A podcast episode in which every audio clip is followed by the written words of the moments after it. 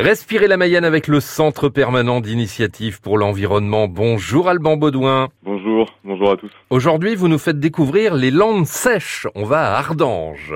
Oui, tout à fait, dans le cadre d'une sortie euh, proposée par le CPIE Mayenne le 11 septembre prochain, le matin. On ira découvrir les landes de, la Mayenne, entre autres les landes sèches, qui sont des milieux assez, euh, assez particuliers euh, du fait qu'en fait il y a des conditions environnementales qui sont contraignantes pour la végétation.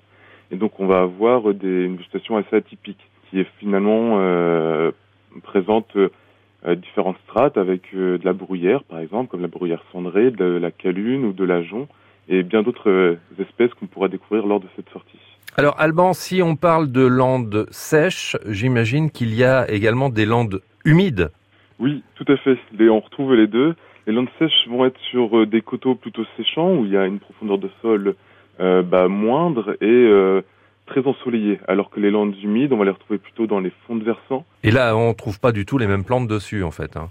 Non, on va pas retrouver les mêmes plantes. À proximité, éventuellement, si, mais non, effectivement, euh, les landes humides, on aura plutôt des zones un peu tourbeuses, alors que sur les landes sèches, et eh ben, comme je vous le disais tout à l'heure, on retrouvera différentes espèces de bruyères et la calune, par exemple.